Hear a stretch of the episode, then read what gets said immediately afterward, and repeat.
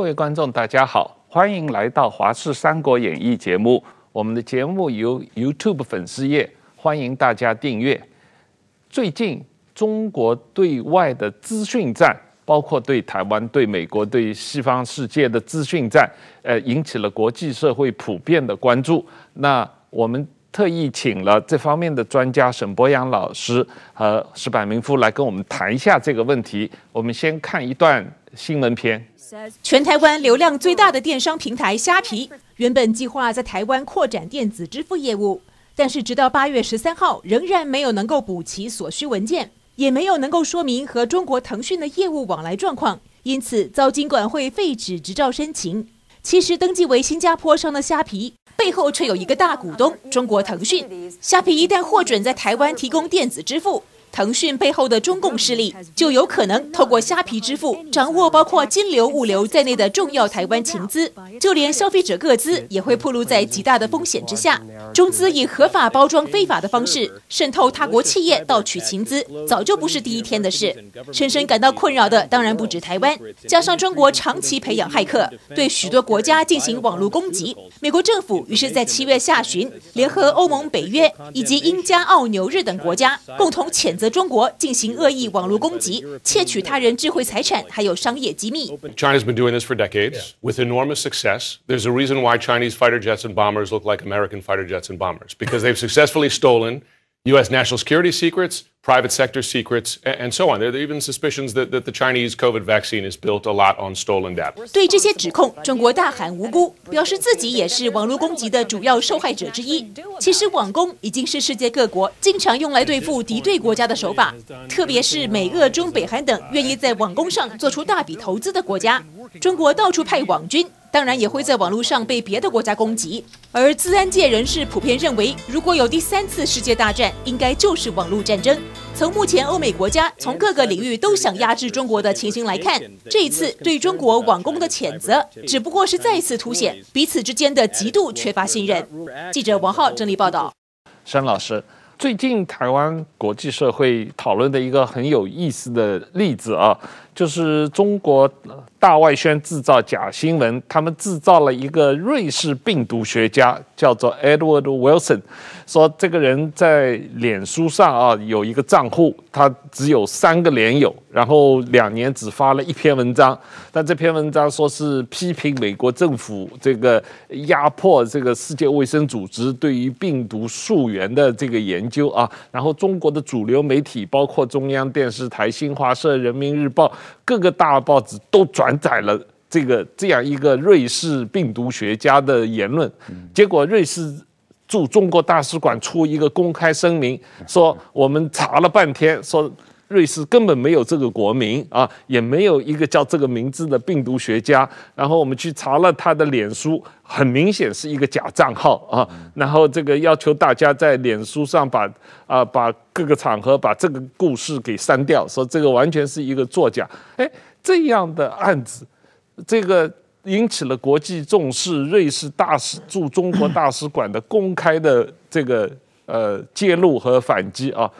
很有意思啊。这个是一个中国的大外宣制造假新闻的一个典型的失败案例嘛。对，嗯、应该这样讲，就是说，他们呃用这样的就是假的账号或者假的人，这个由来已久。那呃，我觉得跟以前有两个层次上的不同。他们第一次最早的时候呢，是我记得去年的时候，针对新疆的问题，那其实就是用一个假的法国的记者，然后也是做了一个相关的报道。那我们叫做出口转内销嘛，就是把外国的报道，然后呢把它引进来之后呢，然后在国内大肆的宣扬。那因为他们之前在做的时候呢，发现。法国那个记者真的去追查，那就发现他其实是跟央视有关系，所以他们就发现，如果他们用真的人，很容易被追破。所以他们现在就改成用假的账号，然后假的图片。那这一次手法非常的拙劣，是因为这次瑞士的这个图片还是一个万年图库上面一个广告商很常用的一个图片哈，所以这是一个手法上算是一个小的转变，但是其实也没有什么效果。但是我们会看到一个比较重要的地方是在于层级的不同，因为以往在做这件事情的时候呢，很容易就是譬如说像共青团啊，或者一些小型的内容农场就很喜欢做这一类型，像第八等等的，或者这种小的假新闻。但这一次的层级。显然是比较高的，就是中央会直接转发刚刚讲的这一些，即使是虚假账号的新闻。那最近这几个礼拜，我们就已经观察到，除了这个瑞士的现象之外，他们还有去故意去翻译外国的报道。然后把他外国的报道说，诶，这个是在称赞中国，或者说在诋毁美国。但问题是，他们在抄这些外国的报道，以往都是抄一些小报纸，但从大概两个礼拜前开始，他们会抄一些大报纸。而这些大报纸，像俄罗斯或者像意大利，他们会故意选一些大家比较不熟悉的语言。那这些报纸，他们其实是已经翻是引述了《人民日报》或新华网。然后他们再把它引述回来，说这个是外媒报道，所以算是一个层级比较高的，是因为他们已经很显然的跟有一些报纸可能有合作的关系，那或者跟一些我们叫做布洛克的博主，然后让他们去引述了很多中国官媒的报道之后呢，然后再把它转翻译回来，然后说这是国外的报道，所以这算是他们近期之内蛮重要的一个散布假讯息的手法。是这个出口转内销的手法，在何青莲老师的《红色渗透》一书里面有。很多的这个方面的分析啊，类似的例子。那我看到你曾经在其他媒体上有评论过，说中国做的资讯战不光是对台湾、对美国、对其他国家都有类似的状况。一般有五条线路，分别为国安部、统战部、国台办、解放军，可能解放军的情报单位啊，然后共青团。能不能给我们介绍一下他们之间的分工合作有什么不同？特别是对于共青团体系，呃，我不知道是不是由共青团来指挥五毛党，还是怎么样一个状况？嗯，我这边就稍微简述一下，因为它的线其实蛮多，而且它每一年都不断的在变化。那理论上，照理说，呃，对于这些呃议题要怎么打，他们应该有个中央的议题设定。那本来议题设定本来应该是国台办，或者说像中宣部这样的一个单位来做，那只是说国台办长期有一点被边缘化，所以导致我们在看的时候，有时候国台办制造一个假新闻，跟中宣部想要打的议题有可能是完全无法搭在一起的，他们彼此间有一些汉格，所以真正去 set 这个意识形态的，毕竟还是以哦中央为主。那中央的这个政委他们已经决定了要打什么议题之后呢，就可以分成几个线路。第一个线路就是蛮重要的，就是我们常讲网军，网军。那网军其实现在最重要的一块是在。解放军，那他们有战略支援部，那里面也有这个六一七一六以前的三一一部队，是专门对台湾的一个进攻的这个新战部队。嗯，那问题就出在说，解放军他在执行这些事情的时候，他需要一些预算，那这个预算可能是由解放军呃特定的单位去做一些洗钱，然后让一些地方上的单位可以去。再去找一些公关公司把假信息打出去，这是一种线路。那我们在研究这个假消息散播路径的时候，我们就发现，如果说只是在网络世界，譬如说像我刚刚讲的解放军在网络上散播假消息，它的效力有可能是不够的。很大的一个原因是，我们在网络上看到一些消息，如果我在实体世界跟我的朋友、跟我的邻居聊天，如果他们没有讲到这些东西，这个时候没有办法前后 match 起来。所以当线上跟线下的谣言都合在一起的时候，对人的那个意识形态或者说认知的影响才是比较大。所以对于解放军来讲，除了做这个线上之外，线下其实是很重要。但解放军没有办法掌握到完整的线下的活动，所以其实线下活动要怎么去把社群网络找出来，然后在地面上去散布口对口的这种谣言，最主要就是统战部的工作。嗯，所以我们常常会讲说，统战部在正式的编制看起来是没有网军的，但是统战部对于在地的网络的掌握，其实是比是最精准的，所以当他们在线下散布了特定的谣言，然后又有一定的一些呃节点，那这些节点最主要都是透过政协系统，这个后面可以介绍一下。那透过这个系统在地面上散播谣言之后，再跟网络上的互相结结合，那对人的影响就会出来。那至于刚刚最后提到的共青团，它也是有一点被边缘化。我们在早期看到共青团，它主打的这一个议题，也常常会跟中央不一致。不过，在这个 H N M 就是这个新疆棉花的议题的时候，我们看到共青团内部自己要打的议题都不一致了。那显然，共青团在大概四月、三月的时候有看起来有一波清洗，然后就是看起来有一个组织内部的变动。所以目前来讲，我们从五月以后开始，共青团常常会跟中央一致了。早期会不一致，一直到现在一致，有可能是一个路线上的一个转换，或者说他们对于共青团的掌控可能是越来越强大。那共青团是自己会宣称他们说，诶，他们跟第八有关系，他们跟哪个论坛有关系，他们可以指挥哪些小粉红出征。但是到底实际上他们做不做得到这件事情，我觉得还是有点疑虑。那你能不能再具体举个例子说明啊、呃？这两年来中共对于台湾的资讯战的手法？有什么变化和演进？嗯，特别是跟比方说这次疫情有关的资讯战。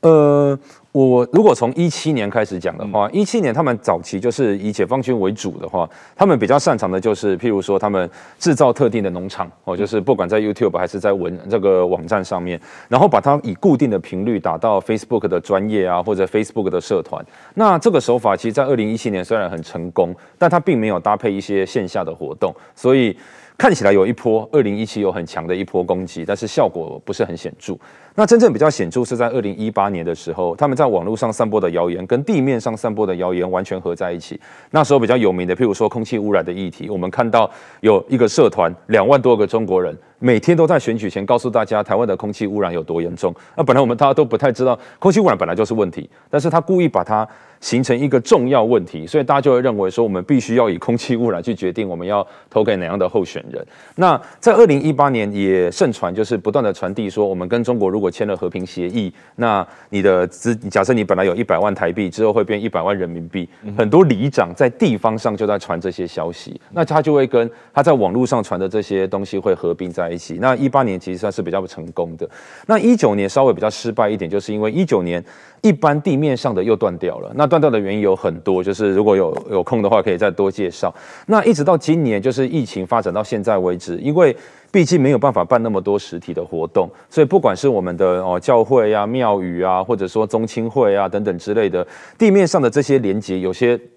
都断掉了。那导致他们只好再去找别的方法，在线上去传递更多的这些假消息。那目前来讲，我们比较看到，譬如说我举两个例子，一个是他们大量的投资在 YouTube 上面，也就是让很多的 YouTuber 他们在直播的时候可以赚到很多钱。那这个手法其实很重要，是因为如果我今天能够讲中国的好话，就自动可以赚到很多钱。那其实说真的，我。不用跟中国有任何直接的关系，抓到我其实也没有办法证明什么。但是我只要讲中国的好话，就懂内的就会一直不断的进来。对，就是打赏了啊。对，那这个市场就会整个做起来。对，好像有些直播主，我有看到什么陈医商，或者是某些直播主，他呃做一次直播可能就有好几万的这个收入，这个几好几万、十几甚至十几万的收入，都是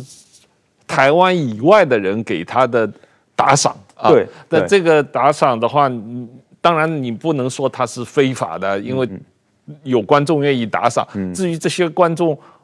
台湾以外的观众为什么要对台湾内部的一个直播主给这么多的打赏？这本身是有点奇怪的吧？很奇怪，而且我们那时候就看到选举之前的时候，这些台湾直播的人他们会付这个 QR code 给你扫，然后就你可以打赏给他。那结果扫一个是支付宝。一个是微信支付，微信支付没有中国账户根本就不能用。那你在台湾做直播，结果你 QR code 付的是给中国人 donate，那其实利益是非常明显的。那另外一个我觉得比较有趣的是，在疫情当中，我们呃五月中的时候疫情爆发，那我们就发现。大概从二月开始，中国就开始反串了很多民进党支持者的网页，呃，那个粉专，譬如说什么呃蔡英文后援会，呃赖清德后援会，那里面都是分享这些跟民进党政府有利的消息，那也吸引了很多支持民进党的朋友在里面。但是五月中我们疫情一爆发之后呢，他在里面就开始散播疫情相关的假消息，说我们才需要中国的疫苗才有办法活存下去，然后台湾的在盖牌，就大量的在这个社团里面跟粉砖里面做散播。我觉得这个也是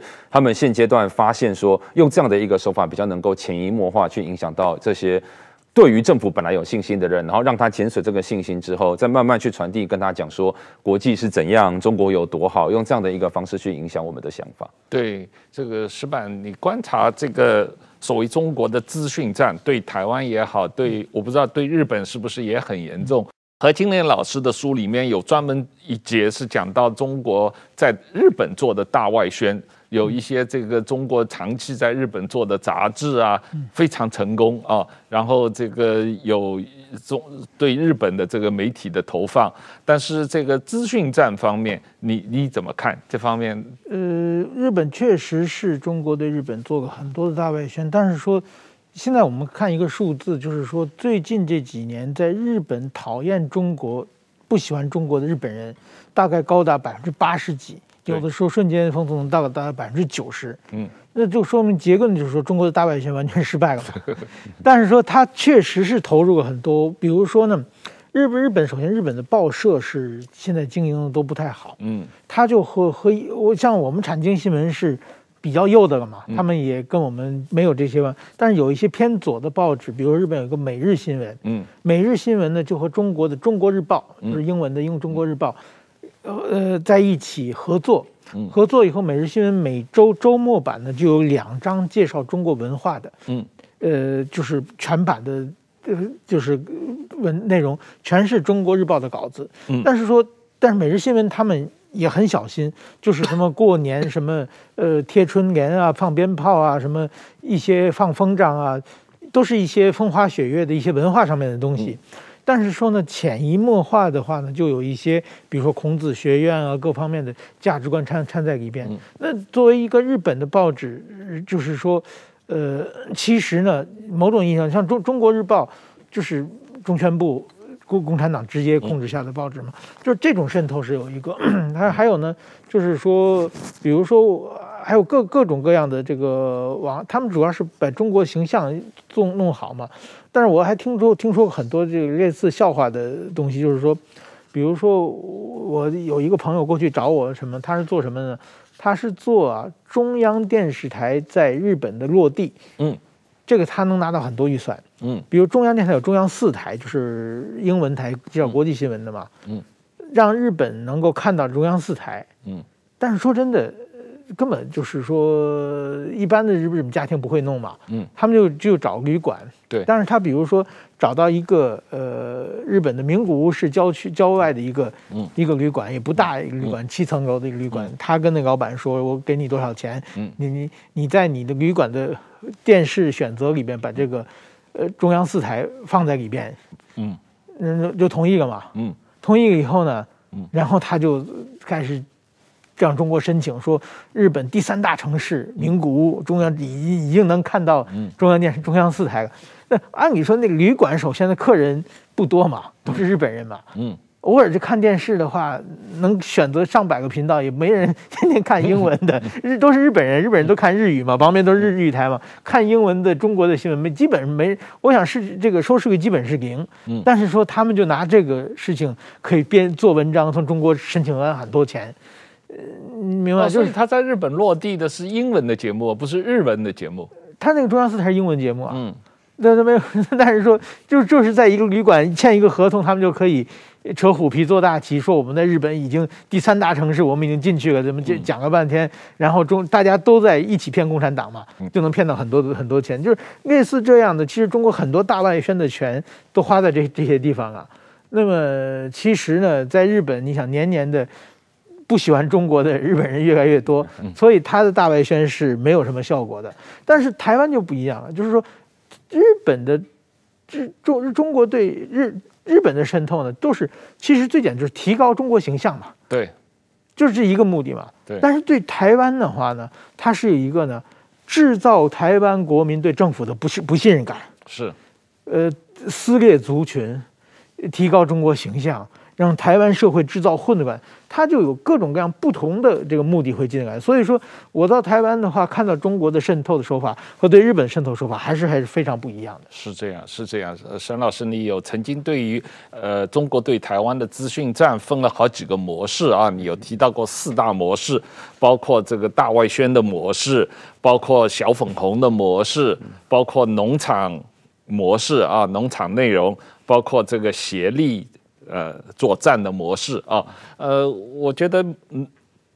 可能想要教你多就农场模式和协力模式介绍一下。嗯嗯，农场模式在我的印象中，在所谓寒流兴起的时候，好像效果非常之好啊。嗯嗯，那协力作战的模式，可能是我们最近这几年啊，呃，特别是疫情以来看到最明显的这个状况啊。但这个是非常难定义的，就是说什么人是。收钱去协力的，什么人是呃自愿协力的啊、呃？然后什么人是自己并没有意识到是在帮忙这个中国做资资讯战，但是他很努力在做啊、呃？这个怎么区分？你怎么看？能不能把这个农场模式和协力作战模式多做一些介绍。对，就是我在分这几个模式的时候，以外宣模式来讲，外宣就是刚刚这个石板先生有提到这种他们大外宣哈，这个对世界各国的手法其实都蛮类似的。那小粉红出征这个，其实我们通常就是把它摆到旁边去，因为其实没有人什么理会。那农场这个模式，我们之所以特别的重视，是因为我举个例子，譬如说在选举的过程当中，我们抓了大概六个月跟蔡英文或者跟韩国瑜有关的影片，在 Facebook 跟社团，在 Facebook 的粉专跟社团上面，那呃蔡英文能够获得的互动数，哈，就是按赞啊、分享啊、留言啊，哈，大概是几千万，但韩国瑜是一点七亿。嗯，那一点七亿，那个有选选台湾总统都有点浪费了，可以选美国总统了。那他那么多的这个互动是哪来的？我们就发现，其实大部分都是从农场的这类的文章来的。嗯，那农场这类的文章，它之所以能够大量的丢到台湾，很大的一个原因是，他们其实有克制化台湾各式各样不同的族群哦，譬如说喜欢军事的族群，给他这一类的文章；喜欢动物的一些族群，哈，一些年轻人给他比较软性的文章。那他们用各式各样的这种方式呢，譬如说。假设一个网站，一个内容农场的网站，那时候我们在看选举之前，一天就可以上传大概五百篇文章。那如果像这样的农场，我们算大概两百个好了，它一天就可以制造个一万篇文章，在台湾的这个网络世界里面，就会造成你这样一进入网络世界，你就很大的几率看到这些农场的文章。那我等一下会讲到它的效应到底如何，因为很多人会说那么多文章啊，反正也我也没看过啊，我身边也没什么人看过，那个影响可能不大，但其实影响非常大。那农农场这个之所以目前来的更变得更麻烦、更严重，是因为 Facebook 跟 Google 开始慢慢在想办法要去挡住这些农场的文章，不管是。呃，让他们去洗在这个你的 Google 搜寻上面，还是在 Facebook 的社团上面，但他们就开始进化，他们就开始请人用机器人的方式去念这些文章，然后放一些影片，就把它放在这个 YouTube 上面了。嗯，那 YouTube 上面放了，你很难去，它大不了不让你赚钱，但是其实这个频道就变得更多。那 Google 其实很难去防范这类的事情，所以现在其实是变得更严重。那我们有观察到，现在农场最主要的散布平台就已经不在 Facebook 上面，都是变成影片在 Line 里面传。嗯，所以 Line 里面现在是。铺天盖地的 YouTube 影片都是跟农场有关系。嗯，那协力这个部分呢，其实比较多，就是我刚刚讲的在地面为主的，他去找这个地方上的一些哦宗教团体、宗亲会，那还蛮呃里长、议员的助理，那请他们去散布这个各式各样的不利政府的消息。那这个很细致，我举个例子，譬如说，像之前我们就有看到有人在免费发送这个，就像刚刚那个广告有点类似，他是免费做这个在台湾在地的报纸塞到你的信箱里面。那里面当然平常是讲两岸。一家亲，但疫情的时候就在讲疫情的假新闻，那我们就追到，诶，这个做的这个人其实就跟统战部有关系，所以像这样的一个方式，有些人不对这个疫情一开始很紧张的时候，哎，看到这个上面写说，哎，其实这个打 AZ 哦可能会死啊，或打这个莫德纳也会有问题啊，哦，政府在炒这个高端啊，所以像这样的一个方式，在地面上就很容易形成一些怀疑，而这种协力模式之所以能够成功，除了我刚刚讲政协的努力之外，其实解放军能够呃能够洗到。台湾的金钱一定是功不可没，因为没有一定的金钱是没有办法做到这样的事情。不过，我们现在也有观察到一个现象是，他有时候是不用钱，他先去吸引一些比较极端的人，像台湾有一些人，他本来对中国就有一些幻想，那吸引这些人之后呢，塞消息给他们，那即使这些人他们根本就。呃呃，不要不用给他们金钱，向他们散播，他自动的就会帮你把讯息散播出去。所以像前阵子我们看到调查局相关的一些假新闻，也是透过这样的一个协力模式，在台湾地面上的 LINE 群组里面做散播。对啊，台湾的 LINE 群组很多啊，有这个亲戚朋友的 LINE 群组，也有同学会的群组和 啊、社团的群组，他们很多有些人发展。长辈图啊，每天都发转各种各样的消息。嗯，那有些人，我不觉得他们是收钱来协力的，嗯，他们就是就是喜欢中国，讨厌台湾政府。对对对。啊，这些人在台湾比例还蛮高的。那他们在 Line 上看到任何可能跟中国。讲中国好的消息或者讲台湾坏的消息，他们都很愿意转传嘛，很愿意转传，所以他们自己也不会去考察、去查证说这个消息是真的假的，嗯他就是看得爽，然后他就传。呃，这样的消息，这样的协力的转传，实际上对于台湾政府来说是防不胜防的。嗯，而且有时候根本就没有办法去辟谣，因为譬如说像我刚刚讲的什么签和平协议，你就会赚更多钱。你就算真的政府出来辟谣，搞不好国台办马上出来开记者会说没有，我们真的也在研拟这个方案，那就等于没有意义。那有些都是阴谋论哈，譬如说哦谁谁谁堕过胎啊等等之类的，哪谁谁谁是台独分子，你很难真的去辟谣这些消息。所以这也是为什么这个赖里面的消息对我们的影响越来越大。那目前根据赖公司自己的说法，光是台湾人一天在这个岛里面传的消息，一天就有九十二亿那么多。嗯，那九十二亿，你可以想象，如果只要有一亿两亿的假消息，其实就由得我们受了。呃，石板先生，我们来谈一下一个例子啊，就是所谓疫苗乞丐的说法。嗯、这个过程中，中国国台办、中国政府的资讯站和所谓台湾协力者之间的关系啊，因为这个呃。一开始有一些台湾的政治人物说啊，这个台湾买了莱猪，买了美国武器，但是拿不到美国疫苗啊。然后等到这个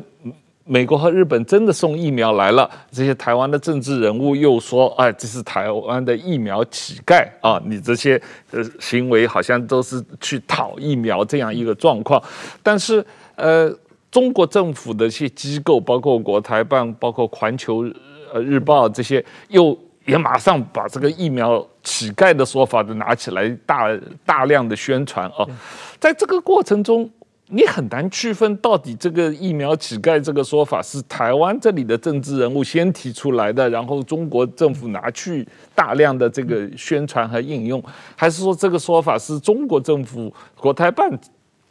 这个制造出来的，然后台湾政治人物在引用啊？那这个关系。这个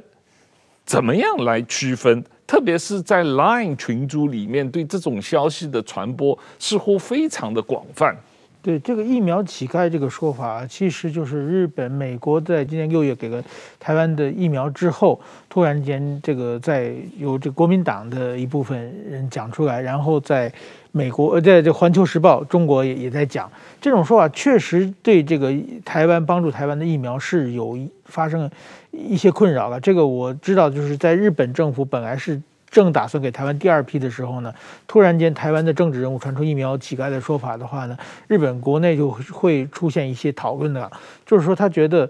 我们帮助台湾，如果说伤害到台湾的尊严的话，我们是不是好心在办坏事？是会像出现这种情况。好好在当时呢，台湾的整体的社会，呃，包括蔡英文总统啊，什么副蔡赖清德副总统，还有一些台湾企业家在日本的报纸上登感谢的广告嘛。最后，日本调查出来啊，这这只是台湾的一小部分的声音，所以说呢，最后第二批、第三批才才会到，这个是这是很有杀伤力的一个说法了。是，就是我要帮助你的时候，你突然说我不想当乞丐的话，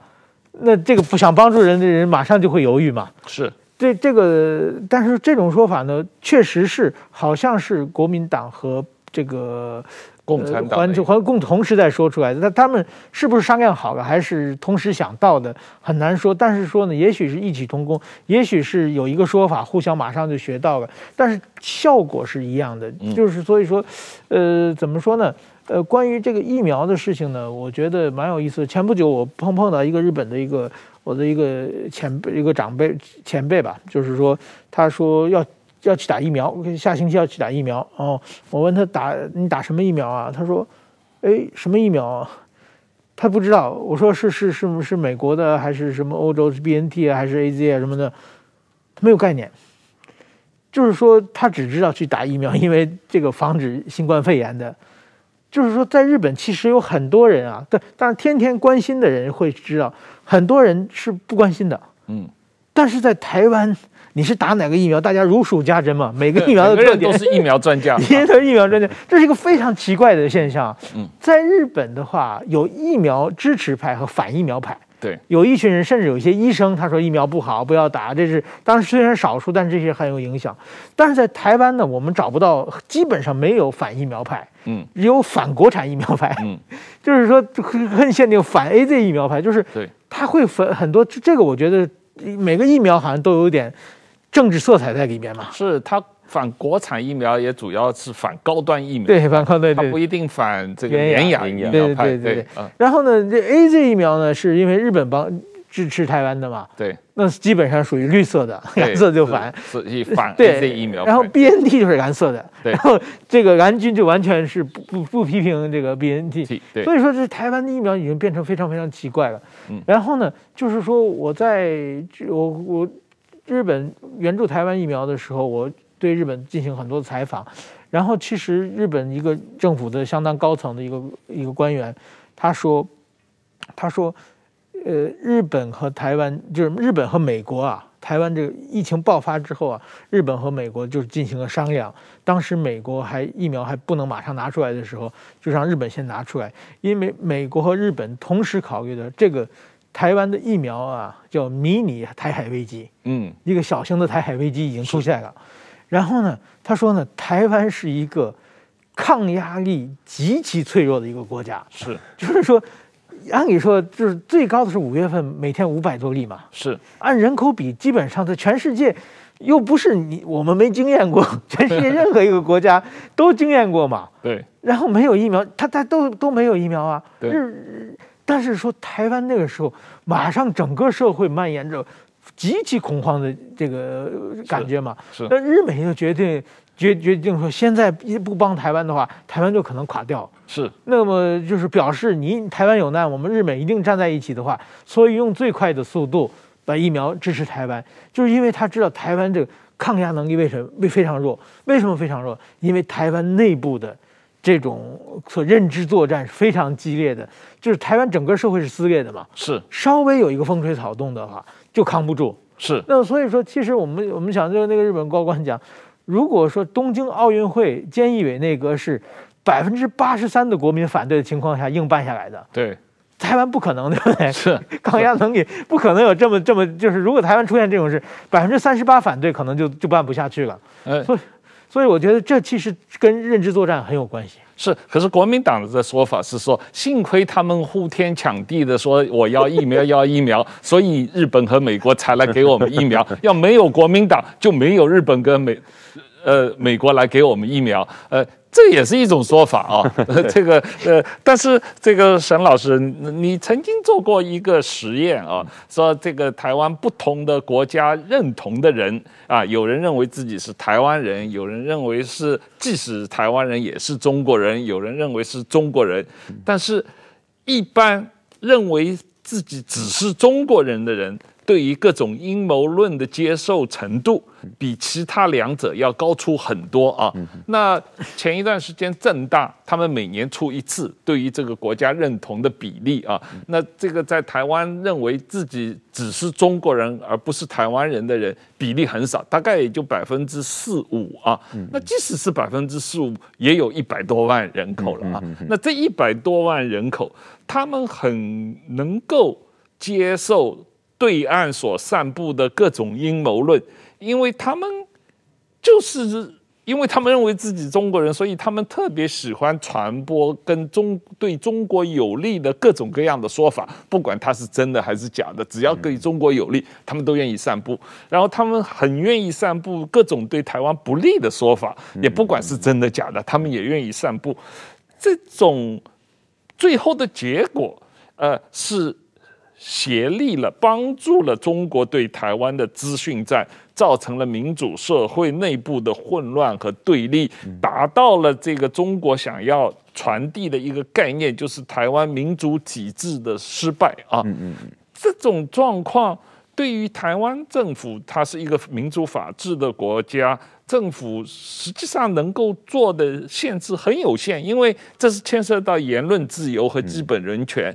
那有些人他不是拿钱的嘛，他就是爱中国反台湾嘛，他愿意传播这些新闻，你能怎么办？我都会把这些人，就会不会把他们当做是在散播的人，我把他们当做被害人。嗯，那所以就是说，我们做的实验稍微再更细一点，因为我们常常会说。呃，中国认同还有中华民国认同又不太一样。嗯，那当然，中国认同的这些人呢，很容易被中国的这些消息影响。那倒也不是因为他们真的怎样，而是因为我们在做实验素材的时候，我们本来就是搜集中国在传的阴谋论嘛。那这些阴谋论本来就是在瞄准他们的，所以他们当然特别容易上当。那那跟他们的一些教育程度啊，还是年纪，其实也没有太大的关系，完全是因为意识形态去牵引。但是我们却发现，就是。我们还有问说，你的认同是中华民国还是台湾，还是中华民国跟台湾都有？嗯，那我们就发现，就是认同只有中华民国的，也很容易被影响。嗯、那这可能也是一个，就是他们有被 target，就是它是一个特定的这个族群，所以显然中国对这些人有特别的论述。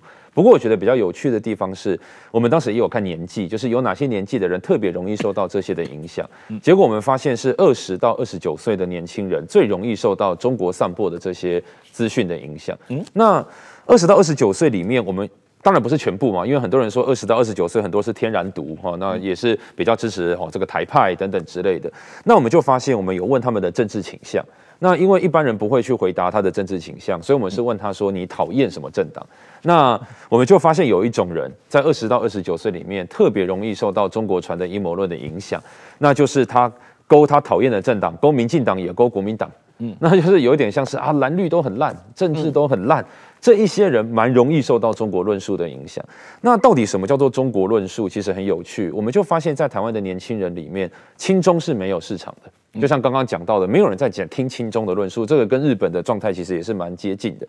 但是有一种论述，在台湾的年轻人的这个市场影响是最大的，叫做反美论述、以美论。美国有问题哦，美国有深层政府，美国有很多阴谋，美国是帝国，是霸权主义。嗯，这个台湾人会买单。所以我觉得中国现在很大的一个策略就是，它不断的去传递欧洲跟美国或者日本的坏话，嗯，然后让大家慢慢对于西方世界的信任感降低之后，未来才慢慢去打这个呃对中国比较友善的论述。那我给大家一个数据，就是我们那时候有问这个大学生说，诶，你们觉得台湾有没有很多国外来的假消息？那百分之六十四的大学生说有。那我觉得这个数字还算不错，表示大家对这个有认知。那我就问他们说：“诶，那你们觉得是哪个国家对台湾丢假消息啊？可以复选？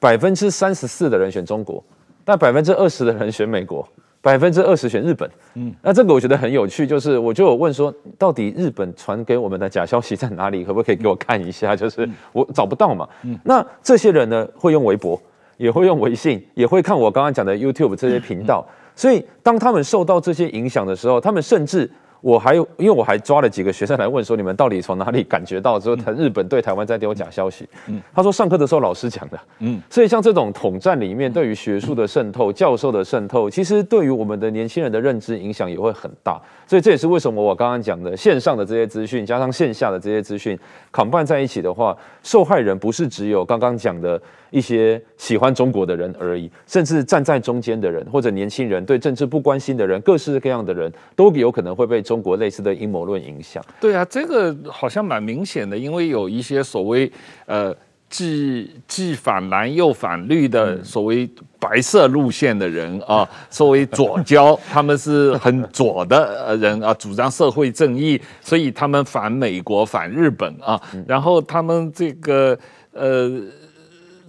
这个呃，从学术界的老师到这些人，他们最喜欢说的就是说，台湾要中立，我既不要亲美，也不要亲中，我我我这个不要选边站啊。政治上不要选边站，经济上也不要选边站，但是呢，这个我要反对这个呃呃社会不公平，我要这个争取这个自己的这个呃经济自由啊，这些那这些年轻人好像还是比较容易被这些呃所谓阴谋论的假消息、中国的农场啊、呃、所拿出来的这些所谓的这个呃消息所吸引了。嗯哼，所以我们就会一直都觉得说。假设我们不让大家觉得中国专门在丢这些东西的话，那一般人会没有警觉性，因为这个等于是有点合一些呃中立的人的胃口，就是说，哎，我们这个就是哦蓝绿都一样烂哦，政治都很烂哦，所以我们应该要哦批评两边都应该要批评。那这种想法其实是很容易被吸引，所以我们觉得比较好的方式就是我们希望能够做一些标记，标记就是说，如果你有。被我们抓掉追到是从中国来的，或者说你今天金流是从中国来的，那你这些东西应该要标示在你的农场或者标示在你的影片上面，说你这个论述可能是跟共产党有关，可能是共产党资助的。然后这个时候才会有意义，因为一般人会认知到说，哦，原来这个是中国在丢的消息，那我在看内容的时候，我应该要小心一点。那要做到这件事情，其实如果没有法治是做不到的。那也是为什么我们在推相关的一些代理人登记啊，或者一些呃，我们认为在法务部调查局应该有一个类似的办公室来做追查，然后追查之后怎么跟社群平台合作。我们一直在推行这一类的事情，就是为了要能够用透明的方式让大家知道说这个背后资讯的流动是长什么样子。但这个实际操作上是很困难的，我不知道日本有没有这方面的 规定哦。但是你你你想，美国有一个所谓外外国人代理法的登记的这个体系嘛？但这样的话，一般都是现在呃，以前很多年也没有执行，但是呃，川普上任以后，最近两年才执行，就是要求像这个人民日报、这种新华社、中央电视台在美国登记为外国人代理法啊，代代理人是帮中国政府这个。呃，做影响力的这样的一个一个东西，可是你说在台湾有很多这个直播主，做 YouTube 的直播主，他当然都是台湾的公民，然后他愿意在节目上大量的帮中国宣传，或者是呃批评台湾的政府，不是说他们有违法任何任何违法行为，因为他们有权利这么做，但是他们的直播主的收入。主要是来自于境外的打赏，这个打赏可能是来自中国的，也可能是来自美国的各个地方的境外来的打赏。那你说这个所谓中共代理人的法案，你要他们登记吗？嗯因为他不是一个外国企业，他只是在台湾的直播主，嗯他怎么登记？他说哦，我要登记我的打赏有百分之多少来自中国，百分之多少来自美国，百分之多少来自日本吗？这个通常我们有两个做法，一个做法就是第一个就是直播平台，直播平台如果本身就是中国在营运的话，那其实我们就是让大家知道这是中国的平台，中国对他的言论是有掌控权，所以这个时候我们不会去说你这个直播主怎样，而是把它当作是言论自由的被害者，因为它等于是被钳制的言论自由。那如果是台湾自己的公司的话，那我们就要看它的金流。如果是台湾自己的公司去接受了，它一样有在中国，它也有在做直播，然后也有在中国拿补助。那这样的话，不是那些直播主，而是这家公司会被认定成中资。那这家公司是中资之下，我们再去说这样的一个中资公司里面的网红的言论有可能遭受到控制。因为之前在选举的时候，我们就发现很多中资的平台大量的在宣传，就是什么这个肺炎没有那么严重啊，它只不过是一个感冒啊。那当时在 Facebook 跟 IG 上面一堆直播主都在散播一模一样的讯息，那他们其实就是经纪人。透过直播公司跟他们讲说要打一个这样的消息，所以每一个人都做一样的事情，所以这个时候揭露最主要还是以公司或者说以资金为主，而不是去 target 那一个人，然后去给他戴上一个红色的帽子。石板，你的观察，台湾人怎么样能够产生一个民主的免疫力来对抗中共的这些资讯战？你觉得这个怎么样给不同的人打不同的疫苗，来让他们能够有这样的民主免疫力？其实日本在看台湾。但是说日就是日日本其实也是被中国渗透的比较，呃厉害。但是日本日本因为过去有历史的原因嘛，败战过，所以说日本的关于反间谍法各方面的法律完全都是没有的。嗯，没有的话，其实是让中国是如入无无人之境啊。那当然是我刚才讲的，因为中国的大外宣很笨，所以效果并不是很好。但是说呢，比如说那个抖音。TikTok 那个、嗯、对抖音那个年轻人都在玩，是啊，所以这个是很流行啊。这个也这个是，就是包括我像我们产经新闻的很多记者，天天的是在家里写的那个什么中国威胁论啊、中国渗透，回家一看自己两个女儿在都在玩抖音，一看那个节目都是都是中跟中国有点关系的。有的有的时候他做的一些就是宣传民族主义的那个影像是很漂亮的嘛，嗯。这个大小孩子喜欢爱看的，这这是这是一个。另外一个呢，就是说，呃，日本非常担心的是什么呢？就是因为日本的跟他们有个冲绳嘛，嗯，日本的冲绳县呢，基本上它是对日本政府，因为它是美国日本的美军基地的，呃，三分之二以上都集中在冲绳嘛。是。那对于冲绳来说，是二是二战一个唯一的在本土发生过战争的了。是。所以冲绳的。人都认为很委屈嘛，对，就是日本对不起我们嘛，那那那种感觉，凭什么苦都让我们？所以冲冲绳一直有独立运动，是。就想从日本分开，嗯，呃，但是说呢，这些人呢，就是中国如果渗透过去的话，日本别的地方没有关系，但是冲绳是一个比较薄弱的环节了。是，就是如果假信息透露出去的话，会不会冲绳的独立运动后边有有中国的支持？然后中国的人民日报上最近也写冲绳地位未定论嘛，嗯，就是冲绳实际上那个二战的时候是美国还给日本的那个法律到底是不是？一部分就是中国也有些学者说抽税，所以日本其实非常担心冲冲冲绳的问题。那么还有一个就是说，呃，日本现在呢，我觉得台湾也是，这澳大利亚好像是做的最好的嘛。嗯，澳大利亚的反渗透法在国内的包括土地的购买各方面做得很好。所以说，其其实日本现在是想和想从澳大利亚和台湾取经，看看台湾的这个反渗透法。成立之后有什么效果？但是好像一年多下来，反渗透法好像我在报纸没 有见到发挥什么功能。有谁被抓到了或者被判刑了？好像都没有啊。它都是既有的刑责加重，然后又只限定在特定的时间，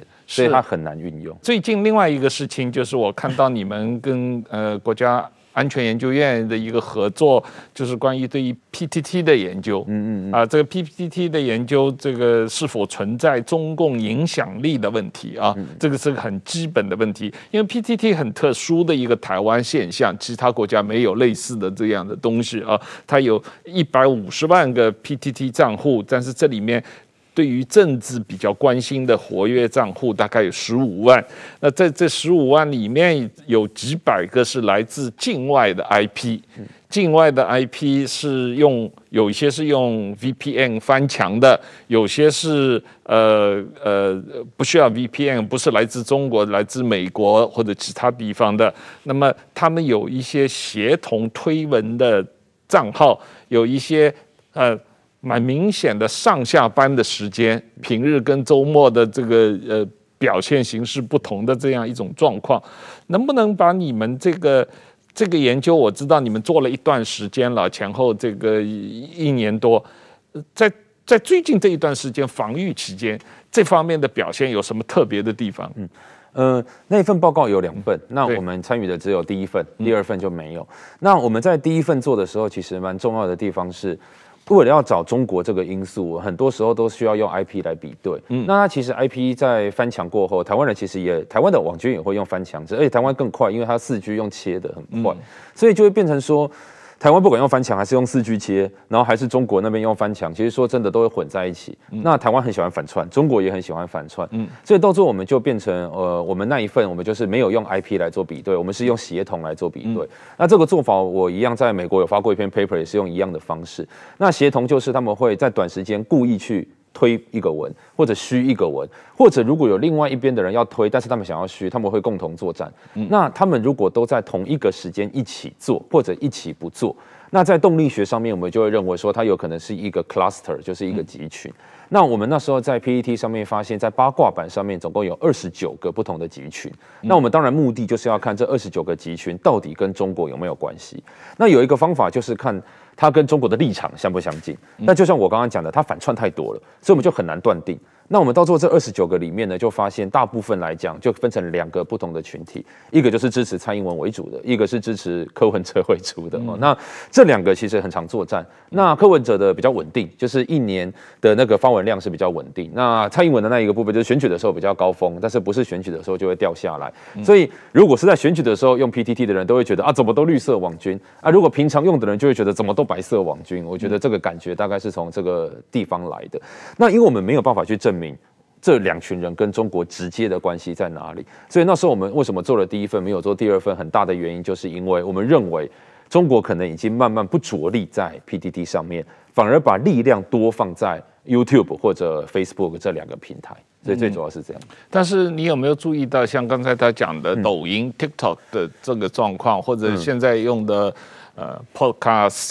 Podcast？Clubhouse，嗯嗯，呃，IG，嗯，这些年轻人比较用的多的这些东西，而不是因为我觉得 Facebook 现在越来越老化了，嗯、用 Facebook 的人可能越来越老了，可能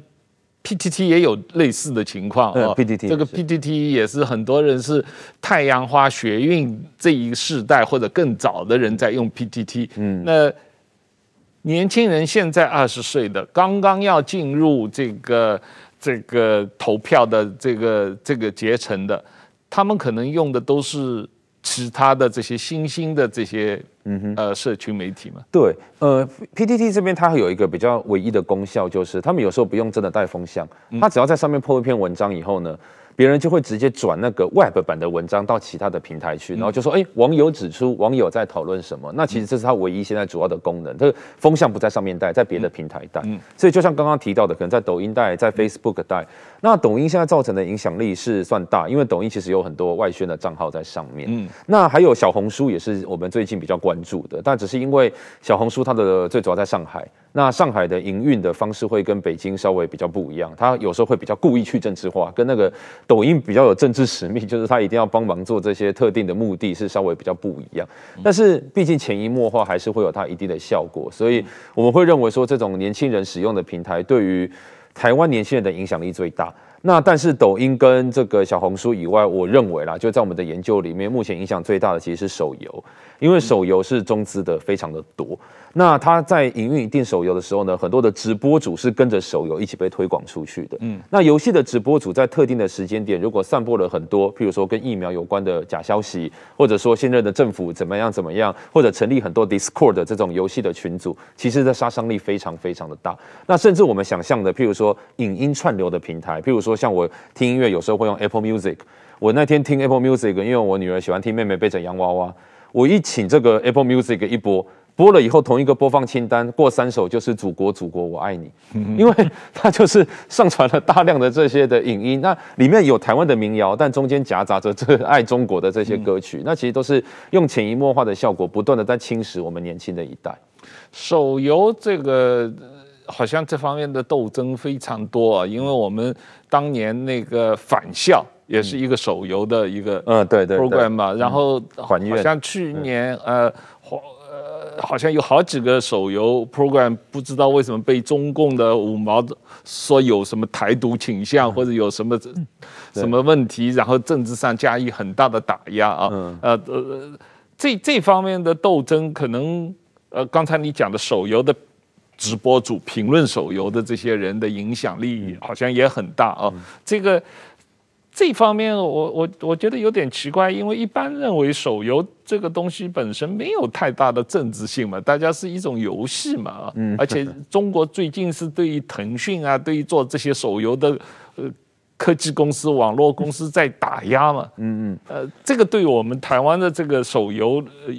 生态有什么影响？我觉得手游其实，因为手游它非常多公司，那手游它的影响有很多层。像我刚刚讲，以资讯流来讲，它就是可以在里面透过直播主或者透过手游本身来达到言论管制的功用。譬如说，像有一些透过港资的一些手游，你在里面取名字，如果取个习近平，他会说你入华哈，就是说你这个名字是没有办法通过审核。所以这是一种言论审核，这是一种。那直播主散播假消息又是一种。那手游其实下广告也是蛮重要的。那我是下广告这件事情蛮特别的，就是大家如果可以去注意一下，手游的广告在选举的时候是特别多的。嗯，那为什么大量的那么多在台湾不断的下这一类的广告？我不觉得它其实的重点是在广告，所以手游有时候它只是一个皮，它可能有里面带着呃金流的目的在里面。那这个其实跟我们很多的一些宗教啊、里长啊等等的系统，其实都有异曲同工之妙。嗯，对。那呃，最后一个问题，我想问一下，就是关于台湾本地的一些公共关系的公司啊，帮各种政党在选举的时候做公关的这些公司啊，有些公司我们现在揭露出来，它好像。不管是蓝的绿的，他都在帮忙做。嗯嗯，呃，他很多时候是蓝绿在打仗，其实背后可能是同一个公关公司。呃，这种情况，但这些公关公司是不是真的跟境外、跟中共势力有勾结、有有关金流？这也很难查嘛。啊，这种公司，这种台湾实际上是没有什么监管的嘛。而且台湾的这些公关公司，有一些它只是譬如说五个人、六个人的小型办公室，对，它甚至是在一些主要的一些这个呃大公司里面的一个公关部门，在外面自己接案子。是，那在我们业界访谈的结果，其实是通常是层层外包，所以有时候外包到他的时候呢，他如果不问。他也不知道这到底会不会是一个共产党来的案子，他有可能是台商给的。那你要怎么说台商跟中国有关系？但是我觉得很有趣的事情就是，刚好回到刚刚石板先生有提到的，就是疫苗，就是疫苗这件事情到底算不算跟是一个资讯作战？我给大家举个例子，因为大家很喜欢讲民进党有网军哦，这个国民党有网军。那我们那时候就把五月十五到六月十五整整一个月在 Facebook 上面跟疫苗这两个字有关的文章全部抓下来，有四十八万篇。嗯，那我们就看一下有利。这个民进党的这个消息或者骂中国的消息，大概占里面的百分之多少？嗯，大概百分之二。嗯，所以那我们就把这个百分之二全部都算到民进党的网军头上。嗯，但是里面有百分之三十几、四十几都在讲高这个疫苗乞丐。啊，这个高高端这个炒股什么等等之类的，那这些东西会打的，在台湾的公关公司，你说是国民党，国民党没有花那么多预算在上面呢。嗯，所以你光是从一个月的数据就可以大量的可以看到，就算民进党或者说其他的政党有网军，他们能够占到网络上的那个比例其实非常非常的低，然后一堆有利中国的讯息，还有阴谋论，那个量非常非常的大，那这个其实才是我们必须要注意的现象，但问题就出在这里，因为要去调查金流，一定要有法律的授权、法律的手段，所以如果没有一个好的法制，给调查单位做运用的话，我们在这边怀疑说啊，可能有金流，但他们动不了，所以这也是为什么我们急需推动特定法制的原因。嗯、那很有趣的是，我们当时在拟这些法制在推广的时候，我们也有参考日本的这个黑道登记 相关的，因为黑道登记也是有一个过程嘛。那我们就想说，哎，你登记什么是红色，什么不是红色？哎，这个其实跟黑道相关的登记也是有点类似。我们也有参考这个日本法制的精神，在推这个相关的法案。嗯，好，谢谢沈老师，我们今天就到这里，谢谢大家，谢谢。